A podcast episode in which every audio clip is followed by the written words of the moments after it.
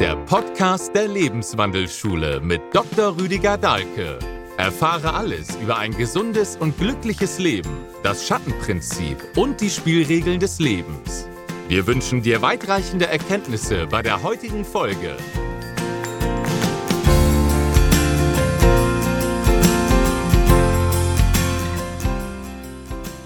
Und wir kommen jetzt zum zehnten Prinzip, der zehnten Lebensbühne. Das ist das Prinzip der Reduktion aufs Wesentliche, der Struktur, Saturn-Prinzip. Gehört auch das Fasten zum Beispiel hin, weil das reduziert uns ja auch aufs Wesentliche. Da gehören natürlich die Krankheiten an sich hin, weil die uns reduzieren. Es ist die Grenze, damit auch die Haut in diesem Aspekt der Grenze. Die ist natürlich auch noch Kontaktorgan in diesem venusischen Sinne, der siebten Lebensbühne, aber auch Grenze nach draußen. Und wir brauchen so eine Grenze ganz offensichtlich, wenn mehr als 10 Prozent unserer Grenze zum Beispiel zerstört sind durch Verbrennung, dann würden wir sterben. Also Grenze ist auch ein ganz wesentliches Prinzip. Und es sind die ganzen Knochen, die Struktur des Knochens. Es ist die Haltung der Demut, wenn man zum Beispiel ans Knien denkt. Und das Knie gehört zu diesem Saturn-Prinzip dazu, ganz wesentlich. Also ein großes, für uns ganz wichtiges Thema, ein weibliches Thema. Auch wenn Saturnus natürlich so ein männlicher Gott ist, ist es trotzdem als zehnter Raum weiblich. Und ist nicht beliebt natürlich.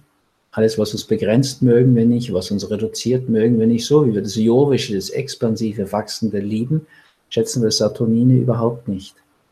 Allerdings natürlich hat dann auch so ein Prinzip, was wir so wenig schätzen, auch wieder schöne Seiten, erleucht, also ja, erleuchtende Seiten, begeisternde Seiten, erlöste Seiten. Ja, den Diamanten mögen wir dann schon sehr. Der ist ja sozusagen die höchste Entwicklungsstufe dieses Saturninen-Prinzips, eben von der Kohle, von diesem schwarzen Zeugs, ungeordneter Kohlenstoff, zum höchst geordneten Kohlenstoff. Das ist eben der Diamant und dann geschliffen als Brillant fängt er das Licht ein und blitzt in dieser Form. Also das ist sozusagen die Erlösungsgeschichte des Saturninen-Prinzips vom Koks zum Diamanten. Kohlenstoff überhaupt so ein wesentliches Element in unserem Leben, in der ganzen belebten Natur. Und dieses Thema ja, so unangenehm es uns ist, ist es natürlich dann auch wieder sehr schön, wenn wir es verwirklicht haben. Ja, also wenn wir wieder Struktur gefunden haben, zum Beispiel in unserem Leben eine Struktur. Aber auch schon, wenn wir unseren Schreibtisch aufgeräumt bekommen und da wieder eine gewisse Struktur deutlich wird, ist es etwas, was wir schätzen, was wir mögen, überhaupt ein aufgeräumtes Körperhaus. Deswegen das Fasten, etwas, was so gesund ist. Es gehört zum selben Prinzip wie die Krankheit, nur in einer erlösten Form. Die Krankheit reduziert uns zum Teil in dem Sinne, dass sie uns ins Bett zwingt und indem sie uns in die Isolation zwingt. Wir wollen nichts mehr hören und sehen, schon nur bei einer einfachen Erkältung und ziehen uns auf uns zurück. Wir könnten uns natürlich auch im positiven Sinne mal in die Ruhe zurückziehen, ins Kloster sogar, das Klaustrum, das Abgeschlossene mit den Klostermauern außen herum. Das wäre auch eine erlöste Form von Saturn. Wenn man natürlich jetzt sozusagen in die, ins Gefängnis geht, das wäre das andere Extrem davon. Das wäre nicht das, was wir brauchen. Das, was wir wollen. Das sind wir dann zwangsweise reduziert. Und trotzdem sieht man, dass das ganz ähnliche also Auswirkungen hat. Den Gefangenen werden oft die Haare geschoren. Und den Klosterbrüdern, den Mönchen, die scheren sich die freiwillig die Haare als Symbole der Freiheit, das ist dann etwas, was nicht so angesagt ist, was nicht so wichtig ist. Und muss man lassen, Haare im Gefängnis und im Kloster. Das eine ist freiwillig, bewusst erlöst, das andere ist erzwungen. Jetzt, wenn man die Urprinzipienlehre weiterdenkt, muss man das natürlich nicht unerlöst leben in Form von Krankheit, gezwungen dann ins Krankenhaus, auch Saturn. Man könnte das natürlich auch auf der sozialen Ebene erleben, indem man in die Zelle gezwungen ist, die Gefängniszelle. Da wäre es schon viel besser, man würde in einer erlösten Weise freiwillig sich in eine Klosterzelle zurückziehen oder eine Klausel, wie wir das im Tamangan nennen. Das ist ein Fastenzentrum. Ja, wenn es da mal Essen gibt, ist das Essen vegan. Also da ist auch das Tierprotein draußen vor. Also es reduziert auf das, was wesentlich ist in so einem Heilungsbiotop. Ist das natürlich wichtig. Im Kloster ist das Essen auch reduziert. Da ist alles Überflüssige, alles, was wir vom Jupiter her kennen, die Fülle, alles reduziert. Da gibt es eine karge Zelle, da gibt es karges Essen, eine karge Einrichtung in dieser Zelle und es geht um Bewusstseinsschulung, ja, den Geist zu schulen. Am klassischsten, deutlichsten in der Zen-Tradition des Zazen, wo man in Schwarz ist und auf seinem Steiß sitzt und den Körper in diese strukturierte Form des Lotussitz bringt oder halben Lotussitz, jedenfalls sehr in die Stille.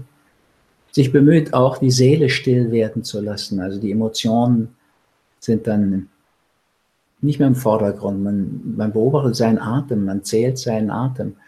Es geht nur darum. Und es ist alles reduziert, geistig auch, eben auf dieses Zählen oder auf ein Mantra in der Mantra-Meditation. Und das Ziel ist, dass der Geist ganz leer wird und dann diese andere Ebene kommt, die Transzendenz. Alles Überflüssige wird abgeschnitten. Insofern gehört natürlich auch der Tod hierher, als er als Sensenmann das Überflüssige wegschneidet. Auch den Körper ist dann überflüssig bei diesem Übergang. Im spirituellen Bereich nennt man den dann den Hüter der Schwelle. Also diesen letzten Übergang über die Schwelle in den Himmel, in dieses Reich Gottes. Das gelingt nur, wenn alles Überflüssige draußen vorbleibt. Also vor allem alles, was Ego ist, was sich da aufgeplustert hat im jovischen Bereich, das muss wegbleiben. Man kann nichts mitnehmen, auch kein Gold. Man kann nur Seele mitnehmen. Ja, man geht als Seele. Und die Seele hat im Idealfall gelernt, Überflüssiges wegzulassen und wesentlich zu werden. Mensch werde wesentlich. Das ist so eine sehr saturnine Aufforderung. Darum geht es auch im Leben, seine Struktur zu finden. Das, was uns wesentlich macht. Wenn wir jetzt so ein Seminar anschauen, wie Fasten, Schweigen, Meditieren, was ich seit fast 40 Jahren gebe, die längste Zeit zusammen mit einem Freund Nikolaus Klein, der jetzt schon gegangen ist, Saturn. Und wenn ich mir dieses Seminar anschaue, Fasten, Saturn, Schweigen, Saturn. Meditieren, in dem Fall Sazen, auch wieder Saturn. Und diese drei Dinge zusammen, das Fasten, das Schweigen und diese Sitzmeditation, das gibt eine verblüffende Synergie.